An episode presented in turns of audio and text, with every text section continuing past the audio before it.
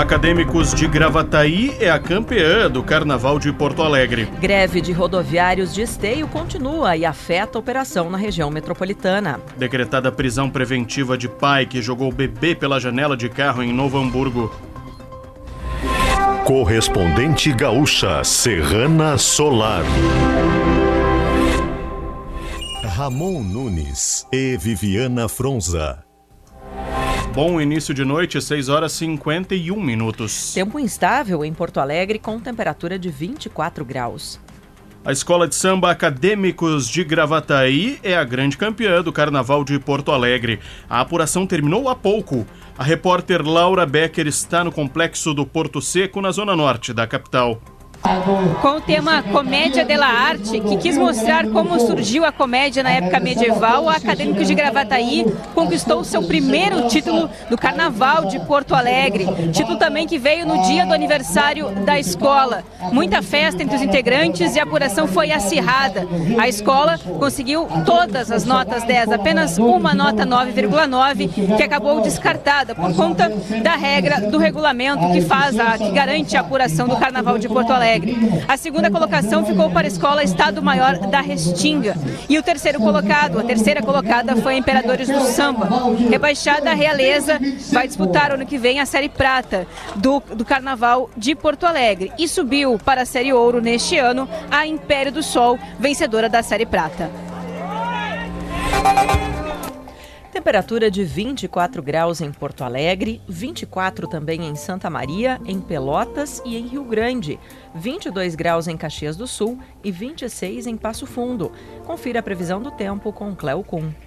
Agora à noite tem chuva. Períodos de chuva, né, que vão e que vêm. A chuva dá uma enfraquecida durante a noite e a madrugada, depois ela volta a recrudescer na terça-feira. A terça vai ser chuvosa, tem muita umidade, muita nebulosidade tomando conta do estado. Em alguns lugares pode chover forte na terça. Depois a chuva está prometendo enfraquecer para quarta-feira, mas uma coisa chama a atenção: as temperaturas mais ou menos altas e principalmente o abafamento, que é contínuo por aqui neste começo de semana. Serrana Solar, a minha escolha certa.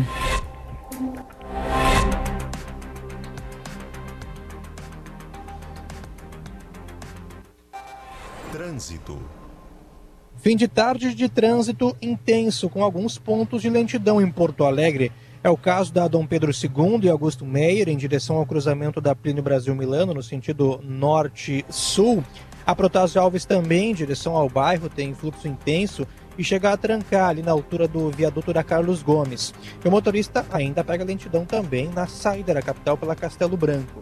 Na 116 já melhorou o fluxo no trecho de São Leopoldo, mas ainda tem tranqueira em Canoas, no sentido ao interior, nas proximidades da estação Fátima. Com as informações do trânsito, Felipe Baques. E segue a greve de rodoviários de esteio na região metropolitana.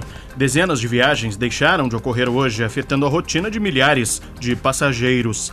Entre as reivindicações dos trabalhadores estão aumento salarial, adicional de dupla função e vale alimentação.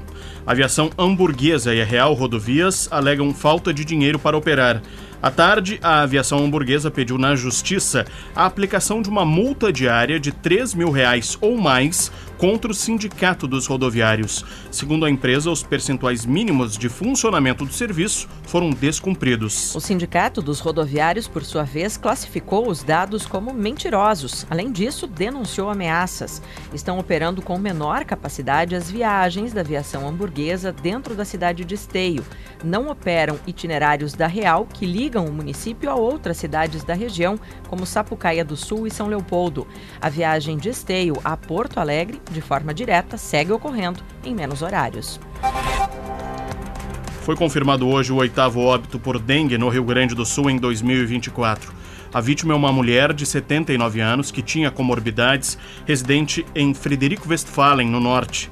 O óbito ocorreu no dia 23 de fevereiro. Uma ação contra a dengue será feita amanhã no Centro Histórico de Porto Alegre com participação de soldados do Exército.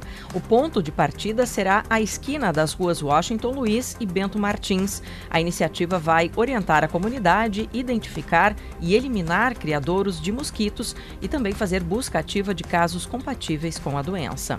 Foi decretada a prisão preventiva do pai que jogou o filho de 11 meses pela janela do carro que ele dirigia em Novo Hamburgo, no Vale dos Sinos. O caso aconteceu na noite da última quinta-feira. A criança teve alta no dia seguinte. O homem de 40 anos foi preso em flagrante. Ele chegou a ser agredido por populares que presenciaram o ocorrido. O preso também obrigou a mulher, mãe da criança, a pular do carro em movimento. Ela sofreu, sofreu politraumatismo. Os nomes dos envolvidos não foram divulgados. O caso foi registrado como tentativa de feminicídio e tentativa de homicídio. A Polícia Civil abriu inquérito hoje para apurar o caso de agressão contra o porteiro Rodinei Antônio Xavier, de 53 anos, ferido a socos por um morador do condomínio onde trabalha, no bairro Rio Branco, em Porto Alegre. O caso ocorreu na última quarta-feira. O agressor também teria proferido ofensas racistas, segundo a vítima. O nome do suspeito não foi divulgado pela polícia. A Prefeitura de Caxias do Sul vai abordar e recadastrar pessoas em situação de rua na cidade. O homicídio de José Monteiro Silveira, de 34 anos, morto a facadas por um homem em situação de rua em Caxias, motivou a medida. Caxias tem hoje cerca de 750 pessoas em situação de rua já cadastradas. As abordagens começam na noite de hoje.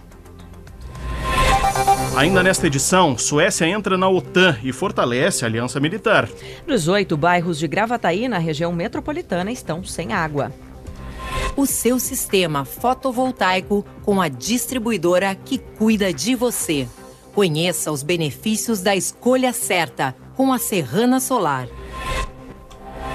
Agora em Porto Alegre, 24 graus, 6 horas 57 minutos.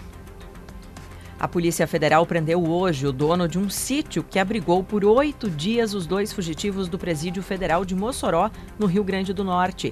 Ronaildo da Silva Fernandes é o quinto detido sob suspeita de colaboração com os fugitivos. Os investigadores apontam que ele recebeu 5 mil reais dos dois foragidos em troca do esconderijo. Ele chegou a procurar a polícia para dizer que foi ameaçado pelos dois fugitivos. Inconsistências nos relatos geraram um pedido de um mandado de prisão contra ele, segundo a Polícia Federal. As buscas aos foragidos continuam. O governador do Acre, Gladson Camelli, decretou situação de emergência em 17 dos 22 municípios do estado.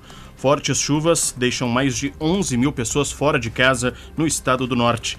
Segundo o governo, o número total de atingidos ultrapassa a capacidade de apoio aos municípios afetados. Foi apresentada hoje uma proposta de atualização da legislação do Código Civil Brasileiro, que passará por análise do Congresso. A versão atual é de 2002. Entre as mudanças sugeridas por uma comissão de juristas estão sobre o casamento entre pessoas do mesmo sexo, os direitos dos animais, as regras para o ambiente digital, a situação de heranças e também sobre testemunhas em processos.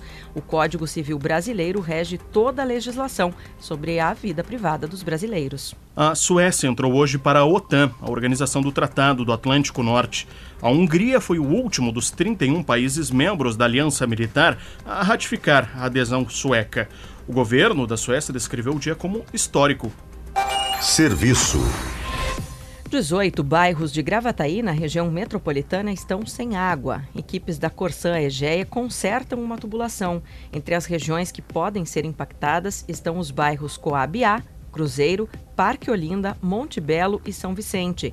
A previsão é de que o serviço seja normalizado no fim da noite de hoje. O posto de saúde Jardim Leopoldina, na zona norte de Porto Alegre, retomou os atendimentos nesta tarde. O posto ficou fechado durante a manhã após sofrer com furtos. A Polícia Civil faz buscas aos ladrões. A Prefeitura de Xangri-Lá decidiu não dar encaminhamento ao processo para assumir a reforma da plataforma Atlântida até que o resultado de um laudo sobre as condições da estrutura seja apresentado.